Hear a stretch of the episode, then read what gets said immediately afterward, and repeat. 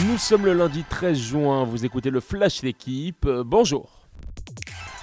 La belle remontée de l'UBB, l'Union Bordeaux-Bègles s'est qualifiée hier pour les demi-finales du top 14.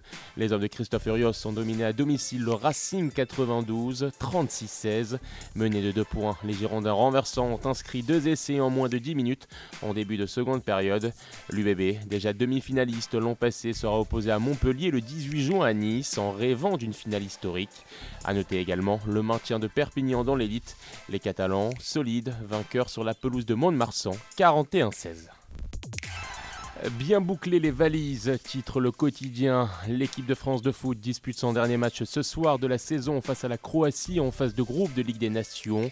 Les Bleus restent sur une défaite et un nul. Défi de Didier Deschamps, prendre aucun risque avec ceux qui ont des soucis physiques. Mbappé est annoncé de retour titulaire aux côtés de Nkunku et Ben Yedder. Mike Maignan remplace le capitaine Hugo Loris dans les cages.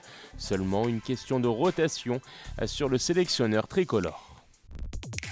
Un sacré message envoyé. Primoz Roglic a remporté le critérium du Dauphiné à trois semaines du départ du Tour de France.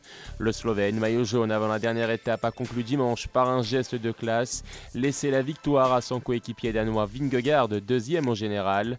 Paris-Nice, le critérium en 2022, prochain objectif pour le leader de la Jumbo-Visma, la Grande Boucle, après avoir échoué à la deuxième place il y a deux ans.